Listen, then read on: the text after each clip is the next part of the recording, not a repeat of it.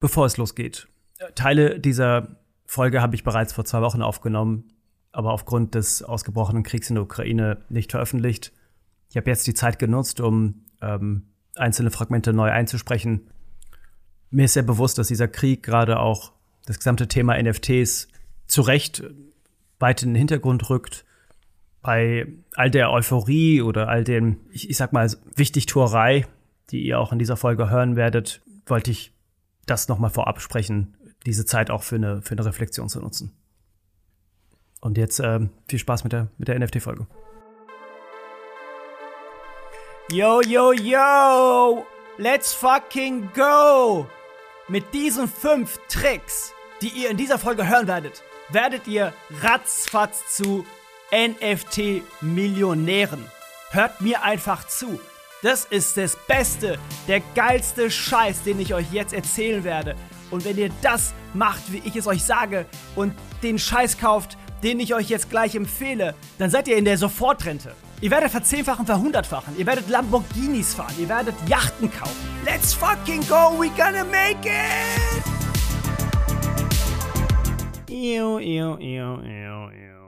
Das Geräusch von Song.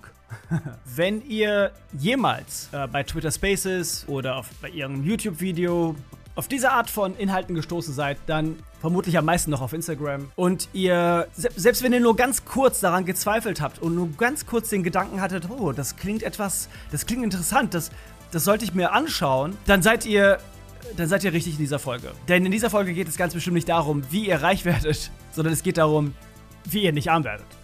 Es hat sich so ein bisschen in den letzten Wochen und Monaten abgezeichnet, dass der NFT-Markt in eine Veränderung geht. Überall, wo es Geld gibt, wo es auch viel Geld gibt, gibt es Betrug. Wenn der Markt dereguliert ist und auch noch quasi anonymisiert ist, ist es natürlich einfacher. 2017 gab es diese großen ICOs. Viele, viele ICOs, die viele, viele Millionen, hunderte Millionen Dollar eingesammelt haben. Für Token, die teilweise niemals zustande gekommen sind, für, für Projekte, die nach sechs Monaten wieder von der Bildfläche verschwunden waren. Ihr könnt euch vielleicht an diesen BitConnect-Typen auf der Bühne erinnern. Es war anzunehmen, dass NFTs mit all dem Hype und all dem Volumen, was wir jetzt in den letzten zwölf Monaten erlebt haben, eine ähnliche Phase durch, durchmachen wird. Das ist so einfach sein kann, Menschen das Geld aus der Tasche zu rauben mit offensichtlich für, für mich persönlich offensichtlichen Trick. Hat mich jetzt zu dieser ja zu diesem zu dieser Folge veranlasst, eine Folge zu machen, wo ich euch zumindest aus, aus meiner Perspektive eine Art Checkliste mitgeben möchte an, an, an Red Flags, wenn man sich an NFT-Projekte ranwagt. Zunächst einmal,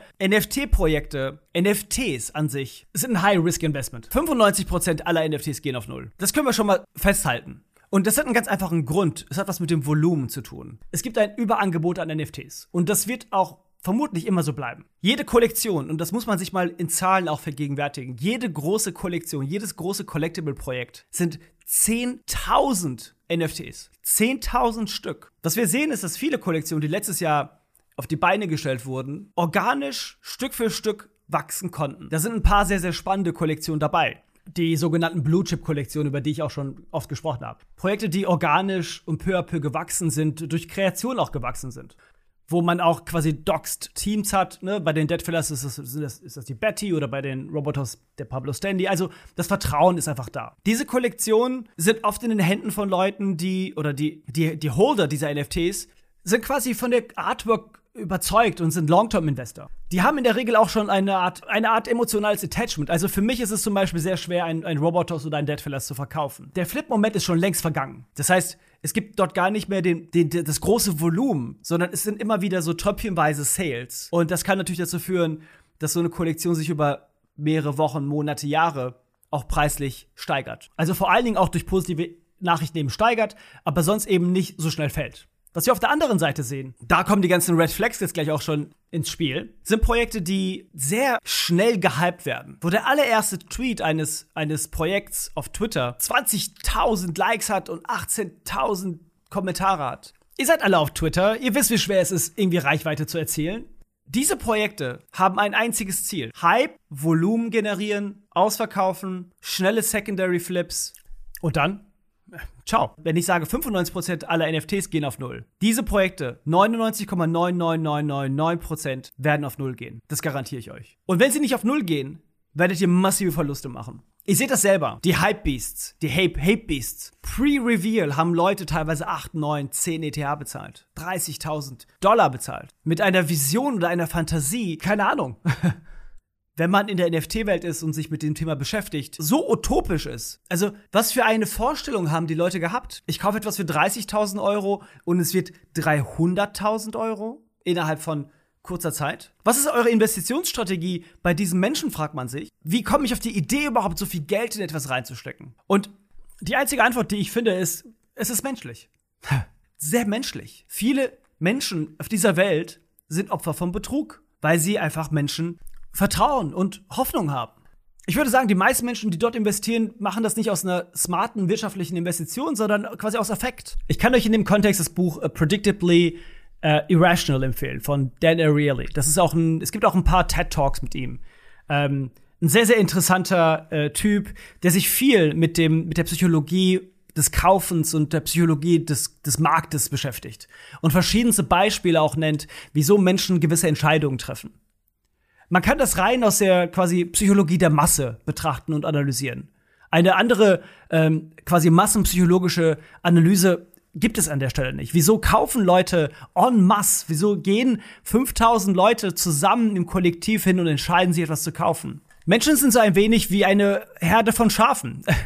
Seine Schaf läuft vor und alle laufen hinterher. Letztens gab es eine sehr interessante Nachricht. Ich weiß nicht, ob ihr die mitbekommen habt. Irgendwo in Mexiko sind Vögel vom Himmel gefallen. Es hat sich herausgestellt, dass ein Schwarm voller Vögel vermutlich von einem Raubtier attackiert wurde. Und weil jeder kleine Vogel äh, immer nur schaut, was der links oder rechts von ihm macht, und dieses Phänomen gibt es wohl zwar sehr selten, aber es käme wohl vor, kann es dann halt eben passieren, dass einfach alle Vögel dann in den Tiefflug gehen. Und in den seltensten Fällen halt eben sogar zu Boden krachen. NFT-Trader sind wie Vögel, die manchmal halt eben zu Boden krachen. Vor allen Dingen ist diese ganze Phase Pre-Reveal und After-Reveal dafür stellvertretend. Also Leute steigen ein, bevor in diesen Hype-Moment, wo, wo die Artwork noch nicht revealed ist, wie bei den Hate Beasts, kaufen etwas für 8, 9, 10 ETH, dann kommt der Reveal mit mittelmäßig Artwork und der Floor kracht runter auf 4, 5, 3, 4, 3, 2, 1 ETH. Das sind Panikverkäufe wie an der Börse. 10.000 Stück. Hier nochmal zu der Zahl. Bei 10, der Ratio von 2 zu 1, Pi mal Daumen, das ist so eine ausverkaufte Kollektion, hat in der Regel so eine Ratio von 2 zu 1, manchmal 2,5 oder 3 zu 1, aber nicht, nicht mehr als das. Da muss es einfach immer nur eine Person geben, die, für, die bereit ist, für ein bisschen günstiger zu verkaufen. Und wenn man Pech hat, ist man halt wie die Vögel in Mexiko und der ganze Floor kracht zusammen. Also die Frage ist, was sind Red Flags und wie kann ich bestimmte Sachen vermeiden? Ich kann definitiv nicht vorhersehen, was sehr erfolgreich sein wird, aber ich kann mich basierend auf Red Flags davor schützen oder vor Projekten schützen, die definitiv einkrachen werden. Eins, der Mintpreis. Wie viel Geld braucht eigentlich ein Projekt? Das ist ja der Mintpreis. Was hat man vor? Was ist die Roadmap? Was ist es wert? 2021 gab es so eine Art Richtwert, will ich fast sagen, für, für Kollektionen für generative Kollektionen. Die Meebits, die waren zum Beispiel unglaublich teuer. Die hatten eine Dutch Auction mit zweieinhalb ETH angefangen, wurde ausverkauft bei 2,3, glaube ich, war das Projekt weg. Das war eine, das war die teuerste, das war das teuerste NFT-Projekt des Jahres. Aber das war Lava Labs und das hatte eine unglaubliche Reputation vorweg mit den CryptoPunks. Alle anderen Projekte hatten irgendwo einen Preis zwischen 0,05 und 0,08. Die Dead Fellas, ich meine, die waren bei 0,025 Leute ein unglaublich günstiger Mint. Die Robotos waren ungefähr, ich, ich meine, die waren bei 0,07 oder sowas. Das war so ein bisschen der Preis, mit dem man eine Kollektion fahren konnte. Und es waren circa eineinhalb Millionen, zwei Millionen Dollar, wenn man ausverkauft hat. Viel Geld. Ne, zumindest genügend Geld, um diese Sachen aufzubauen, die man machen möchte oder machen muss als, als Projekt ein Team aufbauen, quasi das gesamte Management aufrechterhalten, alles, was irgendwie da dranhängt, an, an der Artist zu bezahlen, Community weiterzubauen, weiterzuentwickeln. Das ist quasi eine Art Unternehmensfinanzierung, was man dort auf die Beine gestellt hat, mit zwei Millionen Dollar. In Deutschland übrigens zwei Millionen Dollar, Dollar in Euro, abzüglich 19% Mehrwertsteuer, ja, bleiben nur noch 1,2, 1,3 Millionen Euro. Ein äh, High-End Solidity Developer in Deutschland, hier in Berlin, wo ich lebe, kostet vielleicht 100, 150.000 brutto abzüglich Mieten, abzüglich Team, Technik, äh, Management. Es ist in Deutschland kommt man mit, mit vielleicht mit einer Million ein Jahr aus.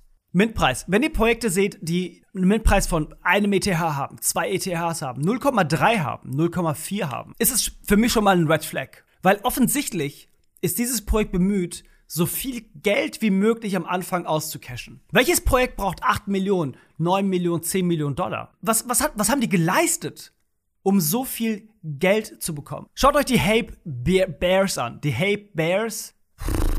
Hape Bears 0,2 ETH Mintpreis. Über die Artwork müssen wir nicht sprechen, das ist einfach Trash. Offensichtlich hat dieses Projekt nichts geleistet, nichts gezeigt, hat, hat gelogen auch, kein einziges Original äh, Bild gezeigt, was sie, was du am Ende mintest. Und hat etwas verkauft für 0,2 ETH mit einem Versprechen von anderen Visuals als das, was man am Ende bekommen hat.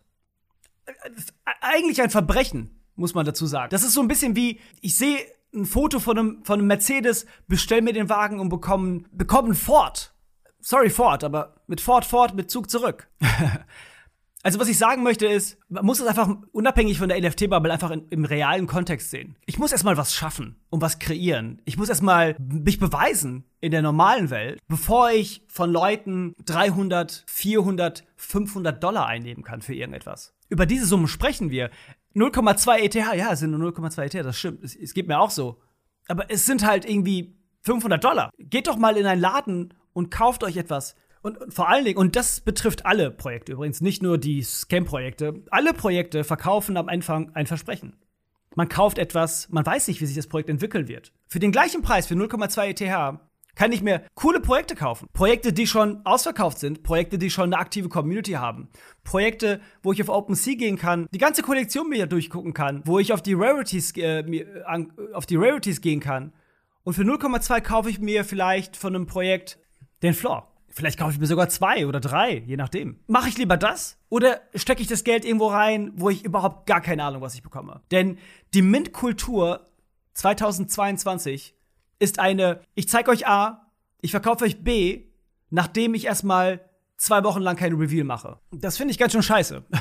Und da habe ich auch keinen Bock drauf. Wir übrigens mit unseren Projekten, mit den, mit den Cyclops, die jetzt rauskommen werden, haben ein Instant Reveal. Das ist mir sehr wichtig. Du mintest etwas und du bekommst es sofort. So sollte es sein. Das ist für mich quasi, das sollte der Standard sein. Äh, dieser ganze Reveal, ich warte mal, bla bla Bullshit. Also Mintpreis durchaus ein wichtiges Kriterium, mit dem man sich beschäftigen sollte.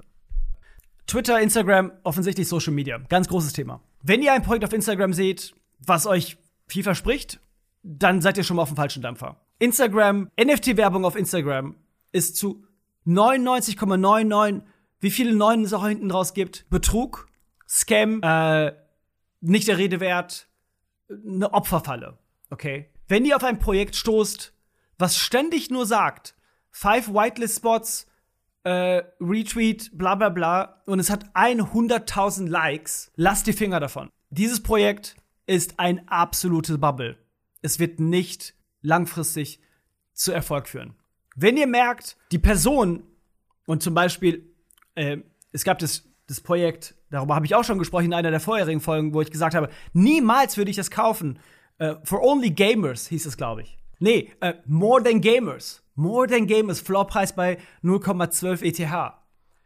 Und der Typ, der das gegründet hat, der dieses Projekt quasi, quasi auf die Beine gestellt hat, T TG, irgendwas, irgendwas. Er hat halt so Sachen gemacht wie, hey, ich verschenke euch, der hat geschrien, so wie ich im, im Intro, ja. Der hat euch, der hat euch die Welt versprochen. Der hat irgendwie Board Apes verlost, angeblich. Hat er natürlich wahrscheinlich nicht gemacht. Das, aber das sind halt so Sachen, wo man und, und das war halt so von 0 auf 100, ja? Das ist immer so ein Ding. Wenn ein Projekt von 0 auf 100 geht, dann ist es ein Red Flag. Sketchy Social Media ist das, ja? Ich habe einen Filter für mich selber aufgebaut. Darüber habe ich schon ein paar Mal auch, glaube ich, gesprochen. Darüber rede ich immer wieder auch in unserem Discord. Ich folge Pi mal Daumen 1000 Leuten. Davon sind 300 plus minus Leute, die sehr stark in der NFT-Community verankert sind. Große Collector, renommierte Artists, äh, wichtige Developer, Leute, die halt wirklich diese Branche vorantreiben. Wenn ich auf ein Projekt stoße, keiner von diesen OGs kauft, äh, folgt diesem Projekt.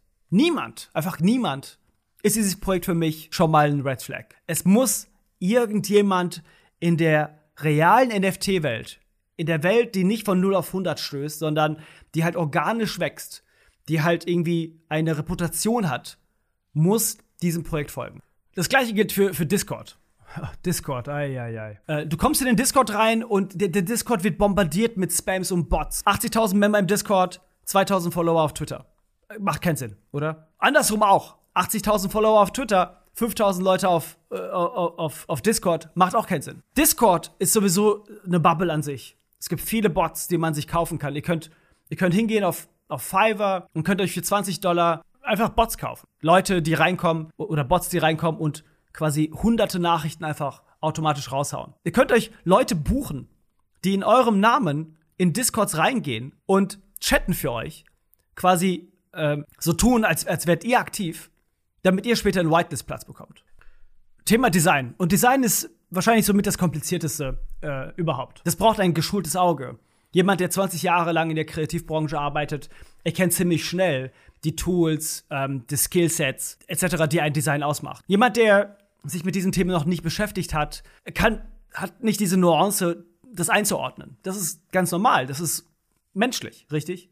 Und deswegen ist es so schwierig zu sagen, hey, Bad Design, Bad Design ist, äh, ist auf jeden Fall ein Red Flag. Und ich würde dem auch sogar widersprechen. Denn Bad Design ist nicht immer ein Red Flag. Bad Design kann auch lustig sein. Aber es gibt einen Unterschied zwischen Bad Design und Bad Design. Bewusste Imperfektionen. Äh, die, die MFERs, die Motherfuckers, wie sie wahrscheinlich heißen, sind, die sind lustig. Lustig und Kultur. Dass die wirklich durch die Decke gehen würden, das hätte man nicht wissen können. Ganz klar. Aber dort waren andere Mechanismen als das Design wichtig. Da war quasi NFT-Kultur wichtig. Und nicht das Design war ausschlaggebend für, äh, für den Erfolg des Projekts. Die Board Apes, ganz ehrlich, das ist ein schlechtes Design, Leute. Unpopular Opinion hier, aber die Board Apes sind kein geiles Design. Und trotzdem, und vor allen Dingen, die Kennels, what the fuck, diese Hunde? Ich meine, bitte, die sind furchtbar. Die sind eine Katastrophe. Keiner hätte gedacht und annehmen können, dass diese Sachen so durch die Decke gehen. Und selbst die Mutants sind nicht gut. Selbst die Mutants sehen billig aus. Aber es greifen dort andere Mechanismen. Aber diese Mechanismen zu erkennen, das ist, das ist das Komplizierte und das macht es so sehr schwer. Also wie kann ich da, da einen Red Flag erkennen? Was man, glaube ich, sagen kann, ist, lass die Finger von Derivaten. Also Projekte, diese, die, es gibt, ne, es gibt so CC0-Projekte, die Nouns. Und dann gibt es bla bla bla Noun. Das dürfen die machen, weil Creative Commons 0, man hat quasi freien Zugriff auf die Artwork und man kann daraus unterschiedliche Versionen machen. Das kann in den ganz, ganz wenigen Fällen kann das super erfolgreich werden. Ich habe zum Beispiel Lavalets gekauft. Lavalets ist quasi NFT-Kultur. Da stecken andere Sachen drin, über die ich vielleicht mal an, an einem anderen Zeitpunkt sprechen kann. Die sehen offensichtlich scheiße aus. Also gar keine Frage. Und finanziell war das kein smarter Move. Aber das war für mich so, okay, let's do it for the fun. Okay. Das war keine Investition mit der Vision, oh, damit werde ich reich. Damit gehe an, mit, an dieser Strategie gehe ich sowieso nie ran. Hey, das kaufe ich mir, damit, damit werde ich reich. Das, das funktioniert nicht. Es, es kann man nicht vorhersehen. Das ist schwierig. Man kann nur bestimmte Mechanismen aufbauen, um sich zu schützen vor dem garantierten Totalverlust. Aber quasi vorherzusehen, ob ein Projekt wirklich durch die Decke geht, das ist unmöglich. Das sind sehr, sehr viele Faktoren, die einfach nicht in der eigenen Hand liegen. Und noch zwei Punkte hinten raus. Einmal Teams. Teams ist, glaube ich, ganz, ganz wichtiger Aspekt für mich persönlich. Anonyme Teams können lustig sein, können interessant sein, aber gerade wenn man neu in NFTs ist, und neu meine ich, jeder, der weniger als sechs Monate in NFTs ist, ist neu. Okay? Es ist einfach zu viel Information, um, um das alles zu verstehen. Prinzipiell schaue ich immer, was ist es für ein Team. Ich hatte über die Slimmos gesprochen. Ihr, ihr wisst, dass ich damals ein großer Fan war. Und da habe ich auch in dieser Folge 6, 7, 8, was auch immer das ist, habe ich über James Curran gesprochen. Wer ist eigentlich, wer steckt dahinter? Sind das Leute, die quasi eine, eine lange Liste an Credibility haben, die ihr Leben lang schaffen, produzieren, die einfach kreieren? Oder sind das Leute, die einfach nur leere Versprechen machen und die hypen? Die ins Mikro brüllen, sich Milch über den Körper schütten, weil Cool bei 10 ETH ist, wie Farouk. Äh, oder sind es Leute, die einfach nur künstlerisch sind? Ich habe in dem Kontext allerdings eine weitere Ebene für mich persönlich hinzugewonnen. Es gibt dort ein Dilemma, was die Artists betrifft. Artists wollen schaffen, sie wollen Kunst produzieren, sie wollen nicht verkaufen. Es sind keine Geschäftsmänner. Artists sind in der Regel auch Eigenbrütler. Die meisten Artists sind keine Teamleads, das sind keine Menschen, die delegieren können. Sie schaffen quasi vor sich hin. Und mit den Herausforderungen der NFT-Welt reicht die Tätigkeit eines Artists nicht aus. Das heißt, Artists allein, so schwer es mir fällt, das zu sagen, ein Artist allein reicht nicht aus, damit ein Projekt erfolgreich wird. Es braucht ein Team. Ein Team an, an Developern, ein Team quasi eine Art Business Developer und ein gestandener Artist. Dann wird es erfolgreich. James Curran wieder zurück zu den Slim Hoods, hat einen sehr, sehr guten Programmierer, einen guten Developer, einen super Discord Community Manager mit Colin Billy, also ein gutes Team. Das hat dazu geführt, dass sie quasi andere Projekte noch dazugeholt haben, wie Markus mit den Invisible Friends und Co. Das heißt, Artist, ja, 100 Prozent. Es muss ein guter Artist sein. Also super Artist, aber sonst kein Team, schwierig, kann trotzdem sehr gut funktionieren. Kein Artist, definitiv Red Flag. Und als letzter Punkt vielleicht Smart Contract und Tech. Und das ist sehr, sehr schwer natürlich. Man kann Basics im Smart Contract erkennen. Man kann sehen, ob der Smart Contract verified ist. Verifiziert die Smart Contracts relativ zügig. Heißt allerdings nicht, dass dort kein Scam ist. Und man kann natürlich sich wünschen, dass Smart Contracts geauditet werden. Aber das ist ein sehr, sehr schwieriger Prozess für kleine Projekte, die noch keine einzige, noch keine Einnahme hatten. Ein Audit von einem, von einer Third Party ist teuer. Und wenn ich Artist bin oder quasi ein Projekt neu auf die Beine stelle, und noch kein Geld damit verdient habe, wie soll ich mir oder wie kann ich mir es leisten, mein, mein Smart Contract zu auditen. Das ist nicht so einfach. Der ganze Launch eines NFT-Projekts ist einfach super komplex. Je nachdem, vor allen Dingen, was man für ein Projekt macht. Und vor allen Dingen, also was, was glaube ich, ein Red Mark, äh, ein Red Flag allerdings ist, wenn ihr auf eine Seite geht und auf dieser, und das, und das Projekt ist schon gelauncht und es gibt keinen Link zu OpenSea, zu dem Etherscan-Contract, das ist ein Red Flag. Sobald, hier, technisch gesehen, um das nochmal zu, zu erklären, sobald ich den allerersten Mint mache von einem Projekt, habe ich automatisch eine OpenSea-Kollektion. Und bevor ich überhaupt den Mint machen kann, muss der Contract verifiziert sein und die Contract-Adresse steht und ist öffentlich zu sehen. Das heißt, wenn ich als, als Projektinhaber, bevor ich launche, kann ich ohne Probleme den Etherscan-Link teilen. Einige wollen das nicht machen, weil es je nachdem, wie der Mint funktioniert, die Möglichkeit gibt, in dem Contract zu minten und quasi die Webseite zu umgehen. Und das möchten einige Projekte entsprechend erst relativ spät nach dem Presale teilen. Aber es gibt mittlerweile so viele Prozesse, um das anders aufzubauen, zum Beispiel Merkle Truth oder Signatures etc., um sicherzustellen, dass man halt eben nicht mehr über den Contract minten kann, sondern nur über die Webseite minten kann. Für mich ist es kurz gesagt ein Red Flag, wenn ich keinen Link zu dem Etherscan-Contract habe. Eine Menge Red Flags, eine Menge Red Flags und trotzdem ist es super schwierig. Super schwierig für viele Menschen eben dann trotzdem die richtigen Entscheidungen zu treffen. Ich kann nur sagen, dass man, dass jeder vielleicht für sich selber eine Art Checkliste erstellen sollte. Eine Art Checkliste, auf die er sich immer wieder äh, berufen kann. Und diese, diese Vorbereitung, die kann in der NFT-Welt halt eben sein, dass man sich eine kleine Checkliste erstellt und sagt, das, das und das sollte schon mal gegeben sein, sich wirklich ein bisschen beschäftigt mit den unterschiedlichen Aspekten, die ich auch erwähnt habe. Und das in Kombination ist wahrscheinlich das Do Your Own Research.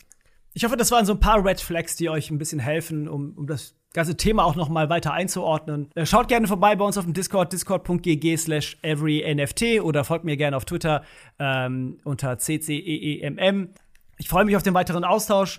Ähm, ich weiß, dass die NFT-Welt ja, durchaus auch nervig sein kann. Es gibt mir auch so, es gibt viele Sachen, wo ich einfach nur die Augen verdrehe, wo ich, wo ich wirklich mir die Hände auf den Kopf schlage ähm, und auch denke, so, nee, in, in so einer Welt, das ist nicht das, wie ich mir das alles vorgestellt habe. Die, um das positiv zu formulieren oder das, was ich mir immer versuche wie, zu vergegenwärtigen, ist, dass es halt immer wieder auch quasi, ja, schwarze Schafe geben wird in dem Kontext, die halt bestimmte Systeme ausnutzen werden. Die gibt es in jeder Ebene des Lebens.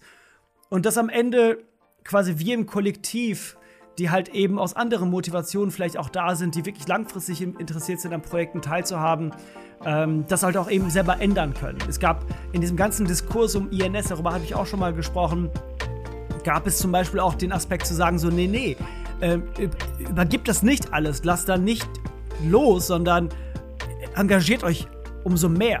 Und ich glaube, das ist, was meine aktuelle Motivation ist, zu sagen, ja, es gibt viel Scam, man kann aber einfach diese Sachen und diese, diese Personen und, und diese Projekte einfach blockieren und sich auf die wesentlichen Projekte konzentrieren und gucken, dass man dort in die richtigen Sachen ähm, investiert, einsteigt, dabei mitmacht.